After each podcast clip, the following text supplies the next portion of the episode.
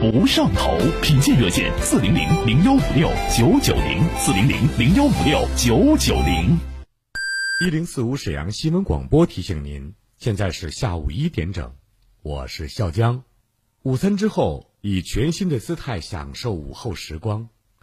幸福不是拥有了多少，而是能感受多少。在拥有的时候，更懂得珍惜。非常时期，人人皆是防线。文七堂提醒您：戴口罩、勤洗手也是优良美德。少出门，不扎堆，就是做贡献。让我们团结一心，共创平安、美好、健康生活。生活英雄是平凡之外多了些坚持的普通人。致敬这座城市万千认真生活的我们。沈阳贸易中心愿携手全体沈城市民，众志成城，共克时艰。心在一起，大爱沈阳。一型糖尿病现在必须终生打胰岛素吗？二型糖尿病能停药吗？不吃不喝，为什么血糖还是控制不住？血糖平稳了，为什么我还是得了并发症？糖尿病到底该如何治疗？对话大医生带你重新认识糖尿病，让糖尿病患者吃饱吃好，血糖平稳。减少并发症，让糖尿病患者提高生活质量，延长生命周期。对话大医生，每天早晨八点到九点，中午十一点到十二点，晚上十七点三十分到十八点三十分，晚间二十点到二十一点，与您相约沈阳新闻广播 FM 一零四点五，栏目热线零二四六七八五五八幺七零二四。六七八五五八幺七。生活英雄是平凡之外多了些坚持的普通人。致敬这座城市万千认真生活的我们。碧桂园辽宁区域愿携手全体沈城市民，众志成城，共克时艰，心在一起，大爱沈阳。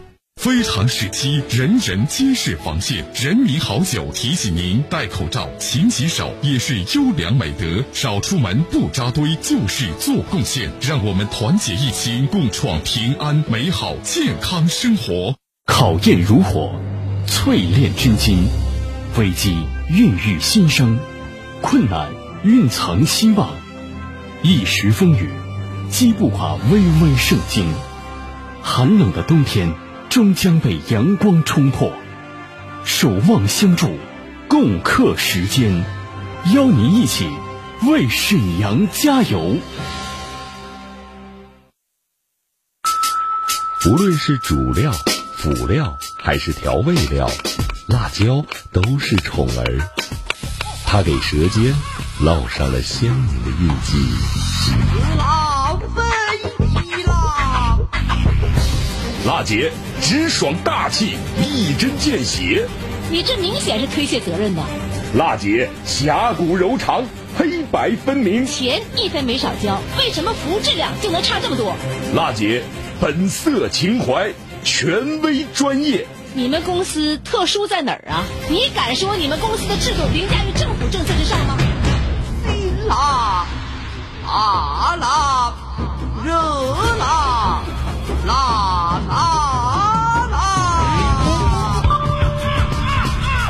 辣姐有话要说。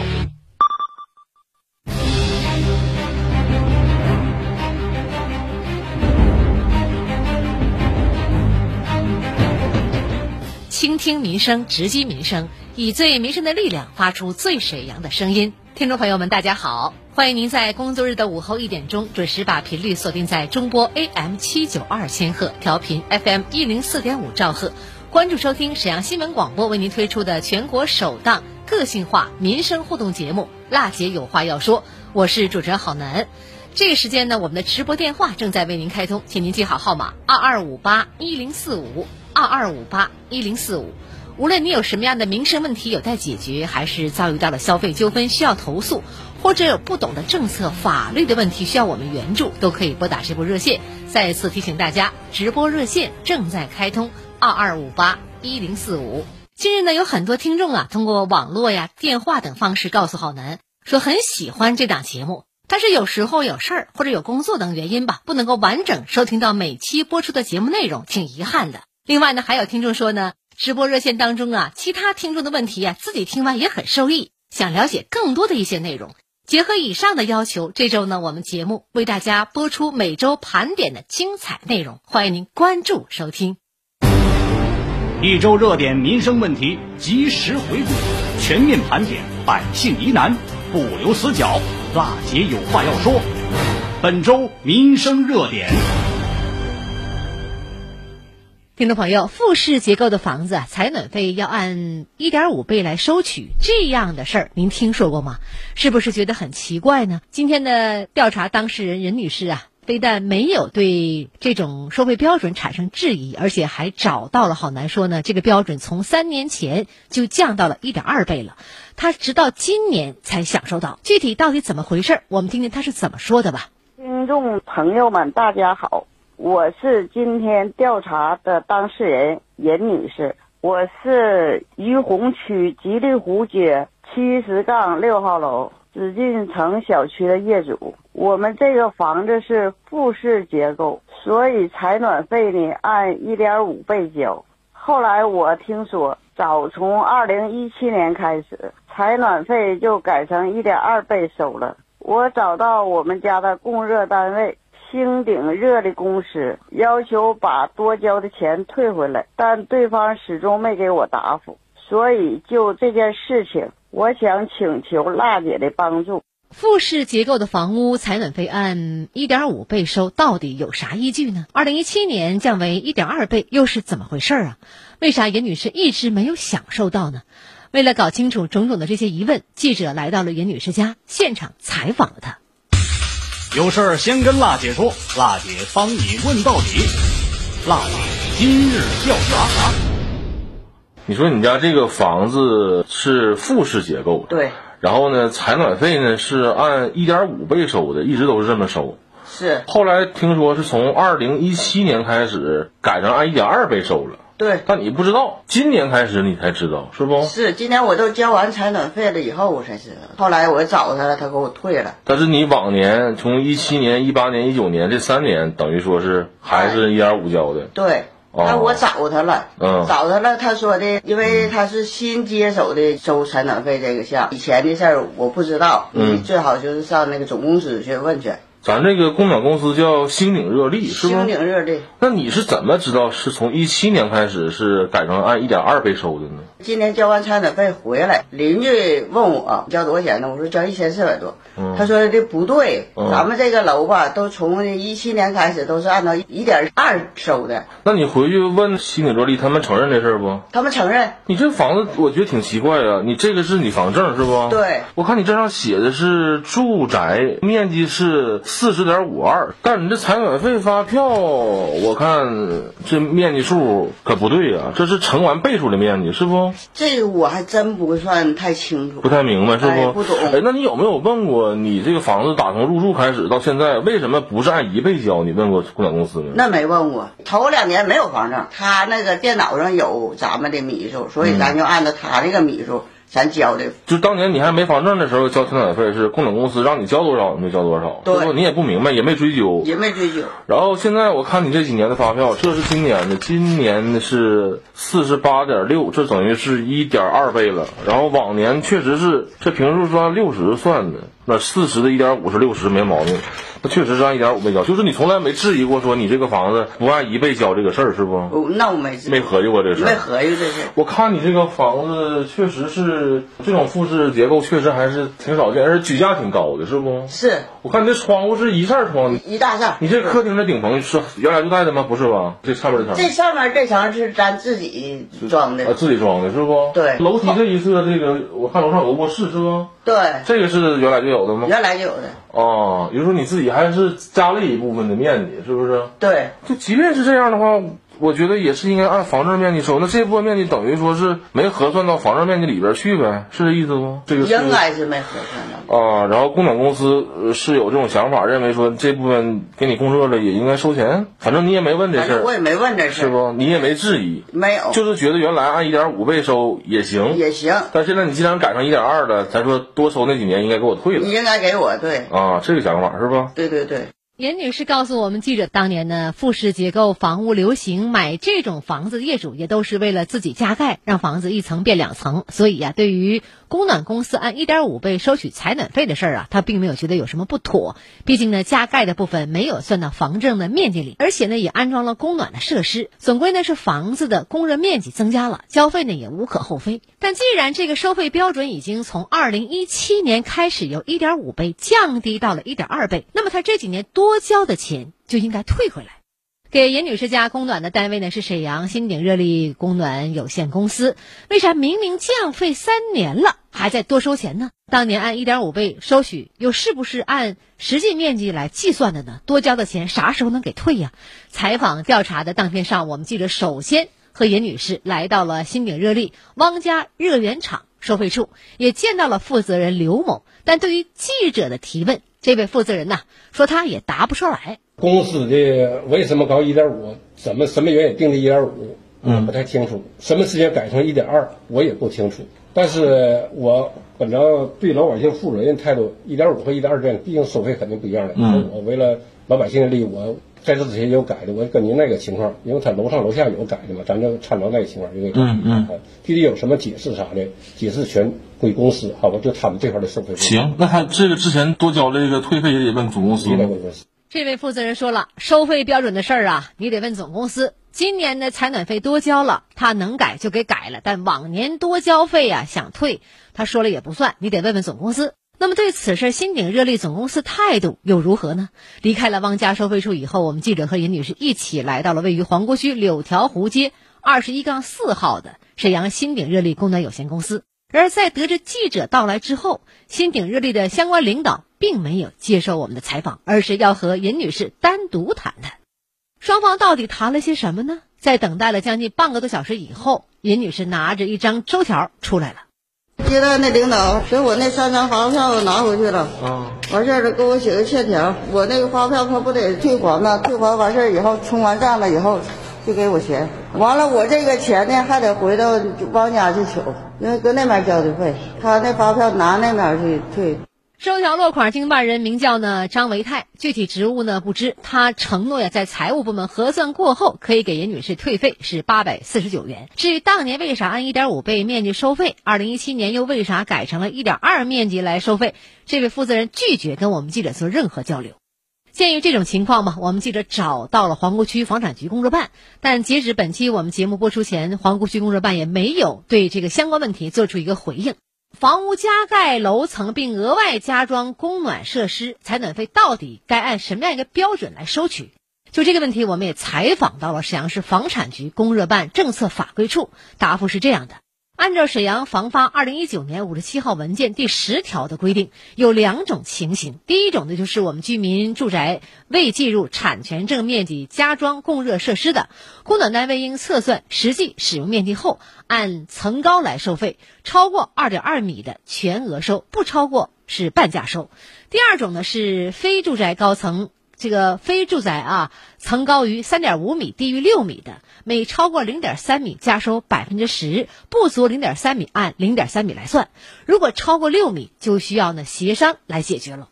但这份文件是二零一九年十月八号才开始实行的，也就是说呢，新鼎热力无论是当年按一点五倍收，还是后来改成了一点二倍收，都没有相关的依据。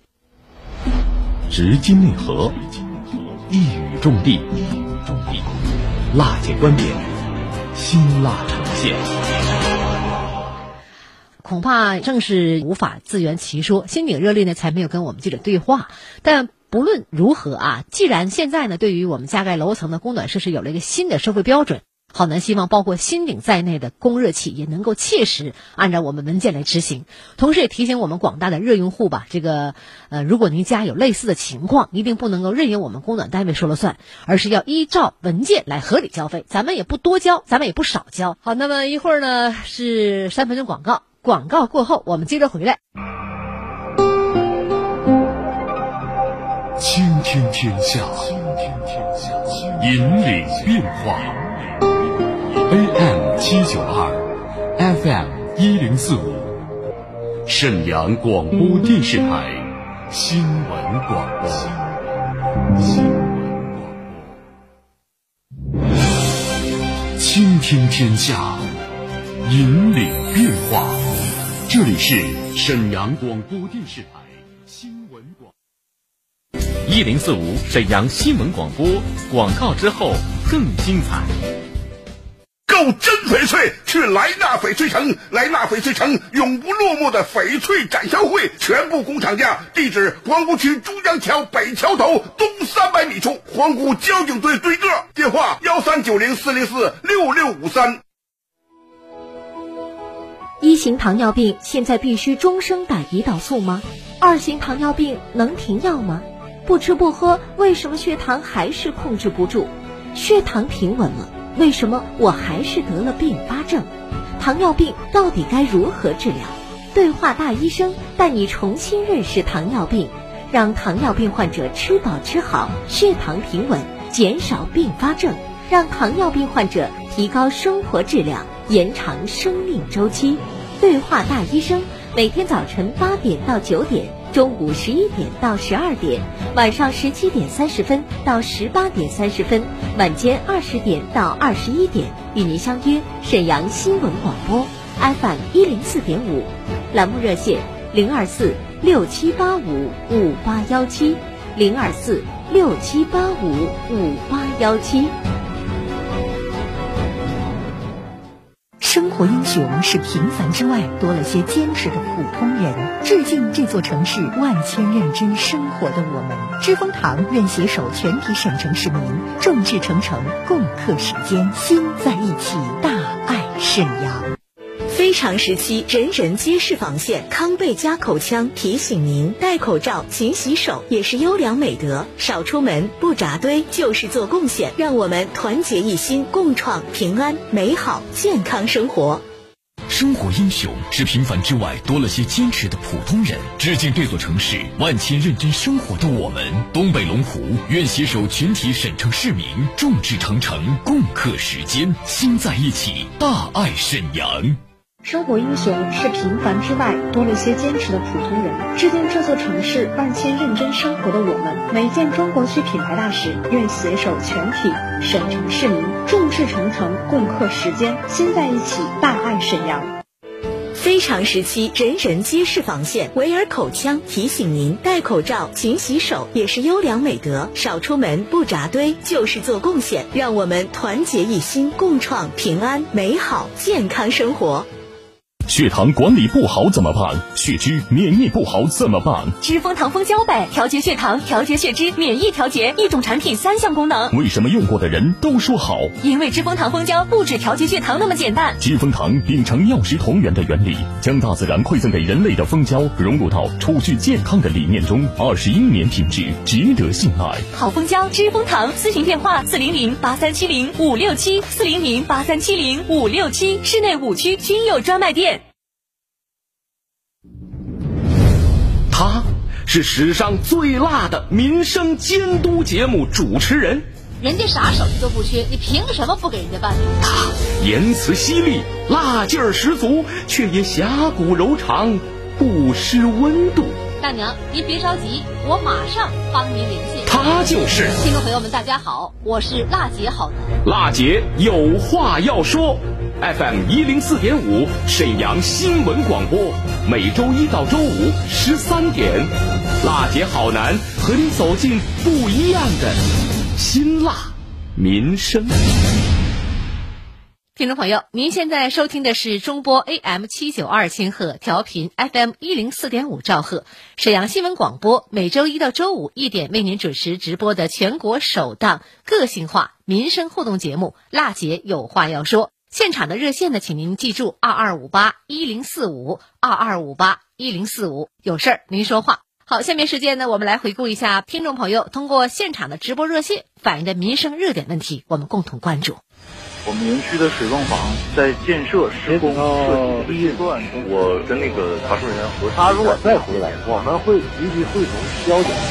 有理说理，有事儿说事儿，各方观点即刻交锋。辣姐有话要说，电话连线现在开始。好，我们现场来接通市民的热线，看看都是哪方面的问题。尾号九七零幺的金女士，你好。啊，你好。嗯，好男你好，我那个有个事儿，我老头吧是一六年七月份退休的，嗯，就关于儿保这个钱，嗯，他一六年退休呢，我一七年去上银行去打清单没有，我上社去问，他说得压一年是隔一年的，嗯，完我这一去一八年我又上银行开支，我顺便打个清单，清单就过来五十元，就是是一六年，呃七月到十二月份退休这个儿保钱给打进来了五十块钱。嗯，完了，一七年没有，这是我一九年一月份又去打去了。嗯，呃，一九年就正式进来一百二，我不明白是不是一七年落一年。嗯，这还是社区我也去问了，他说是，呃，就是什么呢？呃压一年。嗯，那我这一六年退休，我一八年才开着一六年那五十块钱，我也不明白这事儿怎么整。哦，什么地方的？嗯，呃，沈阳市铁西区红昌社区。红昌社区，归我们燕粉、这个华翔燕粉宜居生活功能区、是吧？临临空临空街道办事处现在在。嗯，您丈夫有工作单位吗？没有，属于社会和那个就是社区办的退休。啊，灵活就业人员。对，啊，我退休四年半了，属于到现在正好四年半，就开到手两两年半的。您丈夫是没有工作单位的退休，这个灵活人员就是社会灵活就业人员方式来退休的，对，是吧？原来单位有。他是一六年七月份退休的，当时是六十岁吗？对呀。那么一六年七月份退休的，二零一七年的时候，一年没办下来，什么时候开始享受的第一笔钱是哪年到哪年的？年底是一八年十二月一月四号，我这工商这个打的条现在还有呢，字儿都不清楚了，但我搁油笔当时都记录下来了。二零一八年一月份、是吧？一月份才打进来，一六年那五十块钱那五个月的啊，一七年是那一年都没有，没有这个问题，你找过人家没有？找过呀，他说压一年隔一年的，我也不太懂这事儿，我一直就画魂儿，所以说这我就老关注你们这节目，就咨询咨询。一直没弄明白这一年怎么回事儿，然后你问人家，对人家也没解答明白，你也没听懂，是吧？对对。您这个问题是这样的啊，嗯，这个反映上来之后，我们听听当时的采访。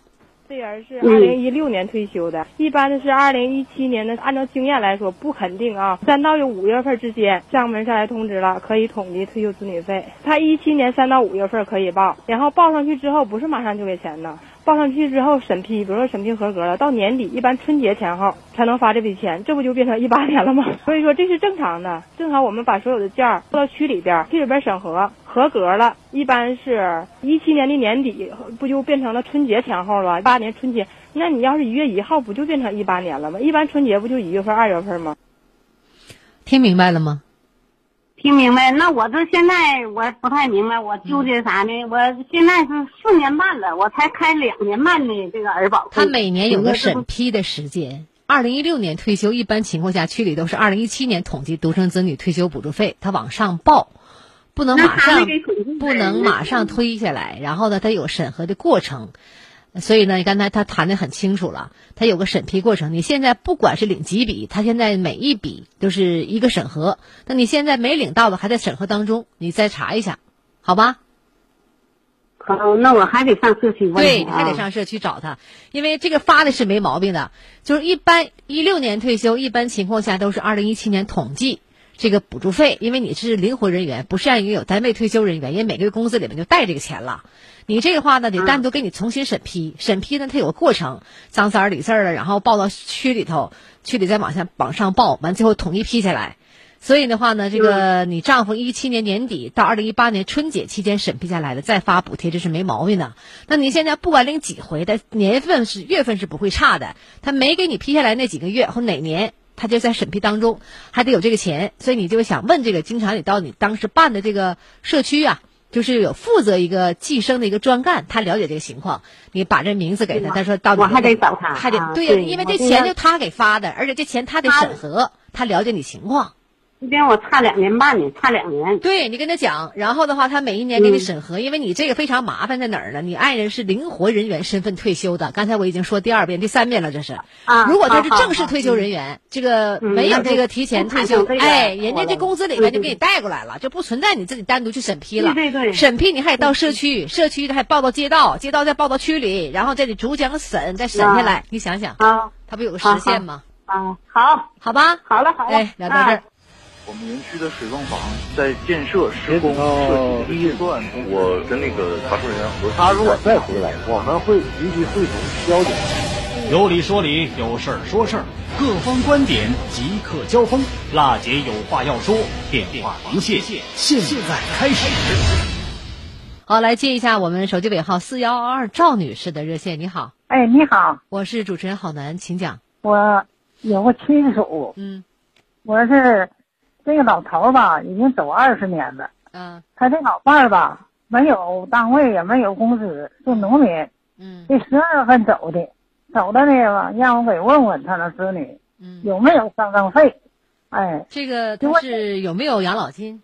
有啊，那叫什么呢？养老头儿老保险。死了以后，哎，完了他一月就领一千左右块钱。哦，完了最近走的，十二月份走的。今年吗？完事他那啊今年十二月份呢？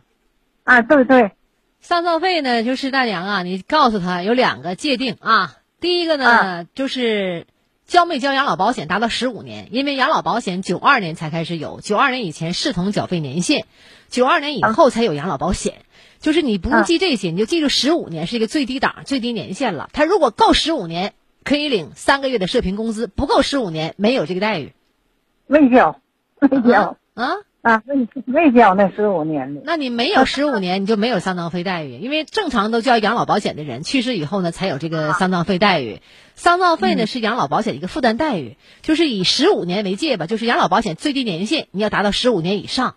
那么有一个就是一次性去世以后丧葬费上个月的社平标准就工资，如果他养老保险没有交过十五年，也没够十五年或者不到十五年，你一次性得不到三个月社平工，就等于他没有丧葬费。你就记住十五年，他达到了就有，达不到就没有。啊，听懂了吧？听明白了。好嘞，聊到这儿。好的，谢谢。关注下面的热线。您好，马女士，电话接通了，您请讲什么问题？哎，我想问一下子公积金的问题，就是那个，嗯，呃，沈阳市公积金，嗯，我就说那意思，房证没下来，能不能提取？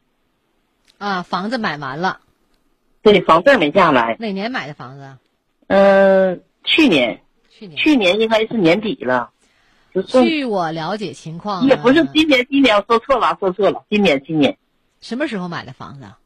呃，应该是十二月份吧，现在不就十二月份吗？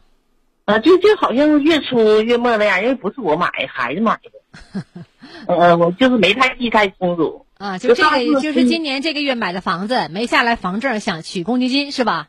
哎，对对对，取不了，必须得有房证。我拿合同也不行啊。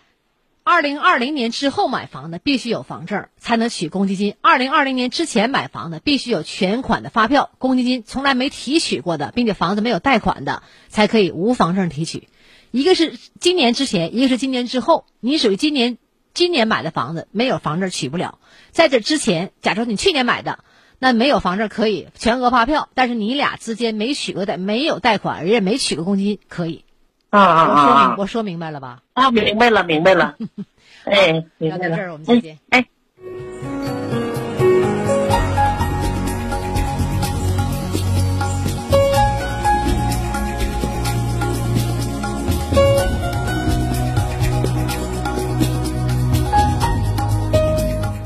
听民生，直击民生，以最民生的力量发出最沈阳的声音。节目热线二二五八一零四五二二五八一零四五正在开通。下次节目我们再见。